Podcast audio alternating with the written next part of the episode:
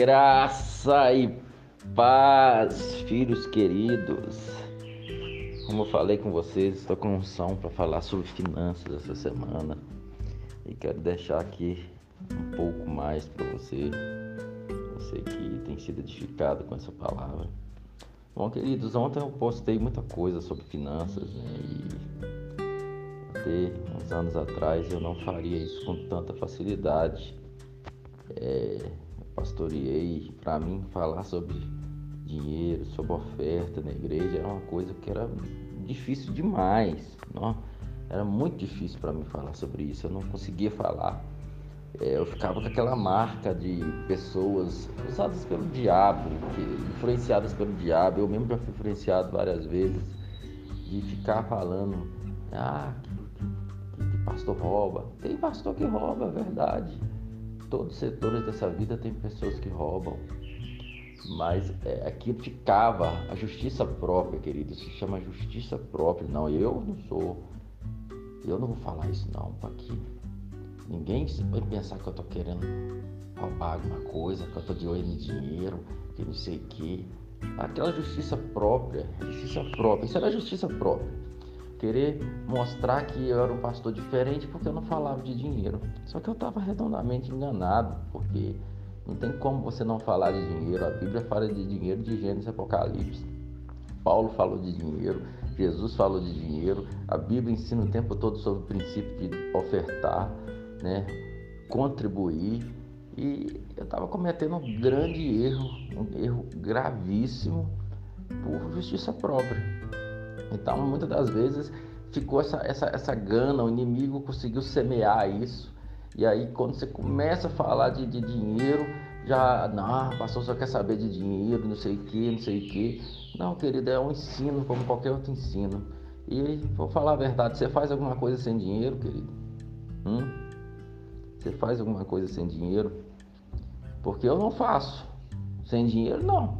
Tem coisas que tem que ser através de dinheiro. Quando estivermos aqui na Terra, o veículo usado é dinheiro. Jesus usou dinheiro. Então é muito importante a gente entender isso. Jesus usou dinheiro no seu ministério e Jesus era todo poderoso que poderia simplesmente multiplicar tudo. Ele multiplicou pães, mas por que não multiplicou pães todas as vezes? Hum? Ele poderia ter multiplicado pães todas as vezes, mas ele não multiplicou pães todas as vezes. Ele multiplicou pães registrados na Bíblia duas vezes. As outras vezes, todas ele comprou pão. E ele comprou pão com quê? Com dinheiro que era aplicado no seu ministério. Mulheres que investiam os seus bens no ministério de Jesus, você vai ver isso na Bíblia. Então Jesus tinha todo esse, esse conceito dele, ele nunca aboliu isso. Então muitas das vezes você vai ver os discípulos indo comprar comida, Judas como tesoureiro do ministério. E aí é onde eu quero entrar, começar a entrar hoje, querido. Começar a conversar um pouco com você sobre isso hoje. Porque dinheiro é, é, na obra de Deus, no Novo Testamento, é totalmente diferente da Velha Aliança. Na Velha Aliança foi construído um templo, onde aquele templo tinha os levitas, que era uma tribo que foi separada para servir naquele templo. É, hoje não tem mais esse negócio de levitas. Naquela época, né? Se eu for entrar demais aqui, a gente não vai ter tempo. Mas eu tenho todo o prazer de te responder, ainda que fique o ano inteiro te contando essa história no privado, amém, amado? Então, queridos, não tem mais esse negócio de levita hoje, mas tinha. E é um povo que não teve herança sobre, sobre terra, as terras de Israel e eles recebiam, se alimentavam do templo e o dinheiro ele ia para o templo. As pessoas concentravam dinheiro no templo, ofertava no templo, templo, templo, templo, templo, quatro paredes. Ali era toda a concentração nas quatro paredes, ali templo, templo, templo, templo. Só que já foi profetizado desde a antiga aliança que Deus não habitaria mais em templos feitos por mãos de homens. Deus não habita mais em templos feitos por mãos de homens. Então, o salão onde a igreja se reúne, ou a casa, ou a praça, seja lá onde for, a igreja funciona assim hoje. Não é templo. Ali é apenas o ambiente que estamos reunidos. E como é que é ofertar ou dizimar, contribuir hoje na igreja é, do Novo Testamento? Que se perdeu. Como é que é? É ofertar e, e, e contribuir num ministério, e o ministério não é uma placa de igreja, o ministério é algo acontecendo em prol do reino. Aleluias.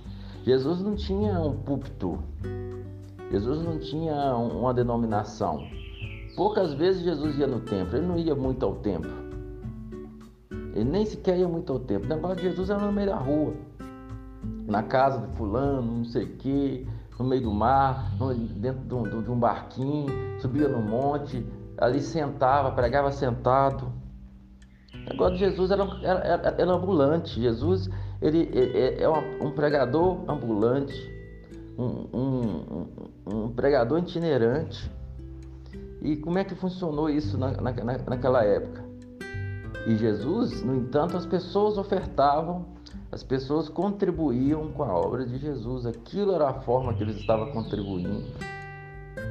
Então não havia lá é, igreja batista, não sei o que. Nossa, ali é a igreja batista, ali nós vamos ofertar e ali é, o tesoureiro que vai definir e tal. E, e aí do pastor, se ele comer bem, vestir bem. Não tem nada disso.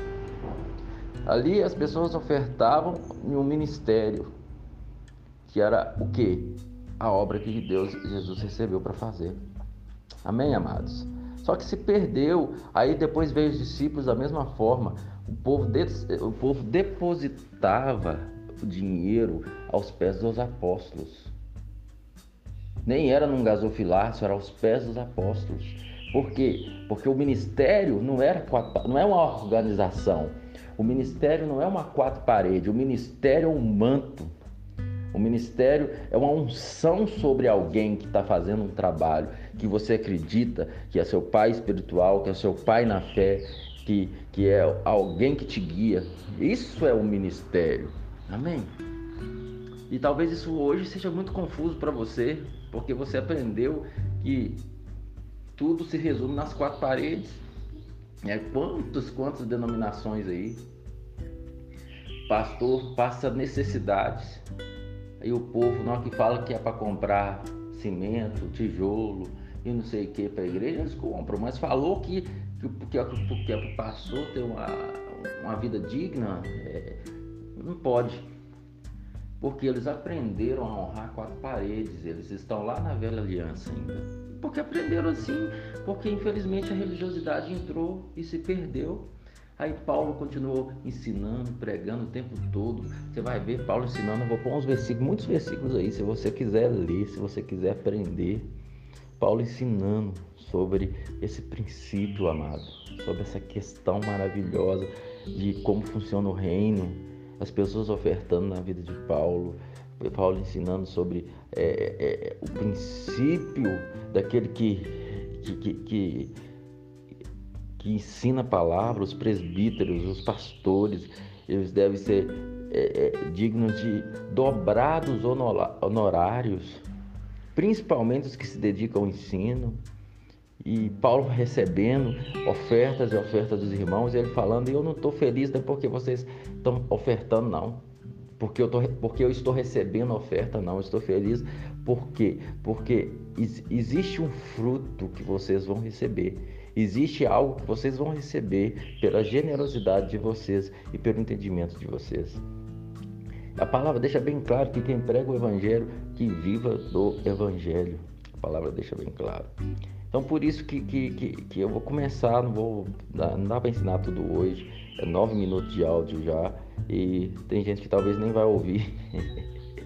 Deus abençoe você que está ouvindo mas eu preciso ensinar pausadamente, porque não vai dar tempo para tudo. Mas começa a pegar isso aí, começa e lê os versículos que eu vou pôr, a base que eu vou pôr e começa a entender o que eu estou te falando.